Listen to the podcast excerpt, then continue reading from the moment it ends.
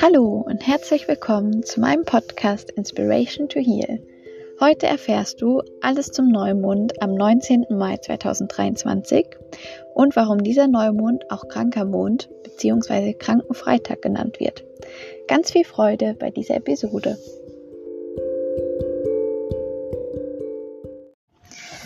Der Neumond am 19. Mai findet dieses Jahr an einem Freitag statt um 17.53 Uhr. Er ist im Sternzeichen Stier und der Tag eignet sich besonders, um sich um seine Fingernägel zu kümmern, sowie wenn man Sachen streichen möchte oder lackieren. Dann ist das besonders wirksam an diesem Tag. Ähm, das Sternzeichen Stier ist mit dem Element Erde verbunden und mit den Körperzonen Unterkiefer und Halsregion. Man sagt an den Stiertagen, um Halsschmerzen vorzubeugen, eignet es sich, was Blaues um den Hals zu tragen. Also irgendwie so ein Tuch oder ein Schal, je nachdem, wie es Wetter ist. Ähm, und der ganze Kreislauf ist betroffen als Organsystem. Also ich denke, es reicht, wenn man das im Hinterkopf hat und einfach ein bisschen langsam macht an diesem Tag und genug trinkt.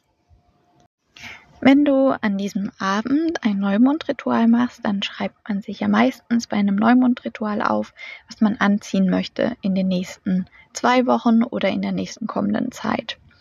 Ähm, mein Neumondritual habe ich schon ein paar Mal erläutert. Da kannst du einfach in meine anderen Folgen reinhören, die mit dem Mond zu tun haben.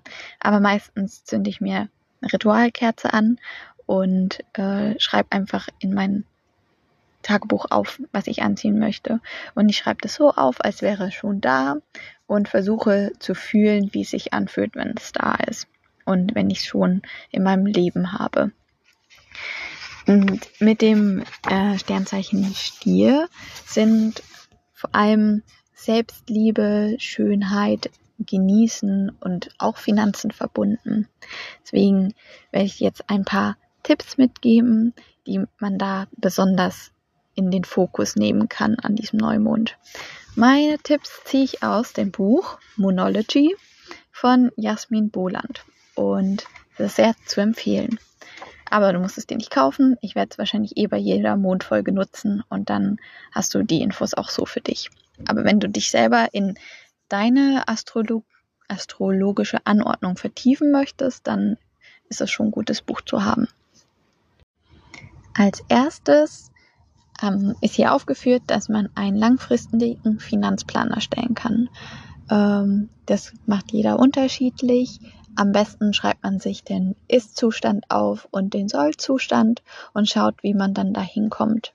Und ähm, es ist auch hier erwähnt, dass man sich damit beschäftigen soll, an welchen Ecken im Leben man sparen möchte und kann, um dieses Ziel zu erreichen. Als nächstes könnte man in den Fokus nehmen für sein Neumondritual, wie man sich selbst mehr lieben kann. Ähm, zum Beispiel sich Rituale vornehmen, die man täglich oder mehrmals in der Woche durchführt, um seine Selbstliebe zu erhöhen. Frage dich außerdem, welche Dinge du an dir am wertvollsten empfindest, findest. Und ob du ein Leben führst, in dem diese Dinge wertgeschätzt werden von dir und von deinem Umfeld. Als nächstes steht hier, sei sinnlich. Mach also die nächsten zwei Wochen eine, ähm, gestalte dir eine Zeit, in der du dich sinnlich fühlst. Zum Beispiel mit Self-Care. Ähm, baden gehen finde ich ist immer richtig gut, egal wo. Oder duschen, wenn man nicht baden gehen möchte ähm, seinen Körper zu pflegen und dich einfach mal zu fragen, was würde dein Leben noch verbessern, damit es dir insgesamt besser geht und das vermehrt durchsetzen auch. Dann gibt es einen Charaktercheck. Das bedeutet, ähm, da Stieren, Dickköpfigkeit und Trägheit nachgesagt werden. Wobei ich das trifft auf jeden Fall nicht immer zu und da gehören auch noch ganz viele andere Dinge hinein. Aber dem Sternzeichen an sich wird es nachgesagt. Ähm, ist es jetzt auch der Zeitpunkt, sich mit diesen zwei Eigenschaften bei sich selber zu beschäftigen und einfach mal zu fragen, ob man generell dickköpfig agiert oder vielleicht etwas zu träge ist oder nicht träge genug, weil manchmal brauchen wir auch einfach mehr Entspannung und Genießen in unserem Leben, als wir bisher ähm, durchgesetzt haben. Als letzten Tipp wird hier gegeben, dass man dranbleibt an dem, was man sich vornimmt und die Dinge, also dass man darauf vertraut, dass man seine Dinge erreicht, auch wenn man sie gemütlich erreicht. Wichtig ist nur, dass man immer wieder einen Schritt vorgeht ähm, ich glaube, es ist wichtig, das einfach im Hinterkopf zu behalten, egal wann und egal bei welchem Ziel. Man muss nicht immer sofort zu seinem Ziel vorpreschen, sondern Ziele werden, die meisten Ziele werden über mehrere Jahre erreicht. Und das Ziel ist dann ja auch nie ein Endzustand, denn meistens führt der Weg ja noch weiter. Ähm, trotzdem ist es gut, Ziele zu haben. So, und jetzt zum Krankenfreitag. Ich habe meine Infos aus dem Buch Die Wenderin von Sonja Raab. Ich werde es euch auch verlinken in der Folgenbeschreibung. Und in dem Buch beschreibt sie ihren schamanischen Weg, wie sie zuerst in Nordamerika äh, Freunde gefunden hat und in Südamerika und sich ganz viel mit schamanischen Traditionen beschäftigt hat und dann fast Schamanin geworden ist durch ein Ritual, aber dann während oder kurz vor dem Ritual gemerkt hat, dass sie all das, was sie dort gelernt hat, auch ähm, in ihrem Heimatland Österreich ähm, lernen könnte und umsetzen könnte. Also mit den mit dem heimischen Schamanismus hat sie sich da mehr verbunden gefühlt, ist dann wieder zurückgereist nach Österreich und hat dann tatsächlich auch dort wurde sie dann Schamanin, eben von den Schamanen aus Südamerika hat sie dann einfach ihr Ritual in Österreich gekriegt und arbeitet seitdem auch als Warzenwenderin. Und sie beschreibt die Arbeit des Warzenwendens. Was, sie, was das ist, darauf komme ich gleich. Und die, in diesem Buch nennt sie richtig viele ähm, alte heimische Traditionen von meistens von Bauern oder auch noch früher von den Germanen, die dann eben in das Leben danach übernommen wurden.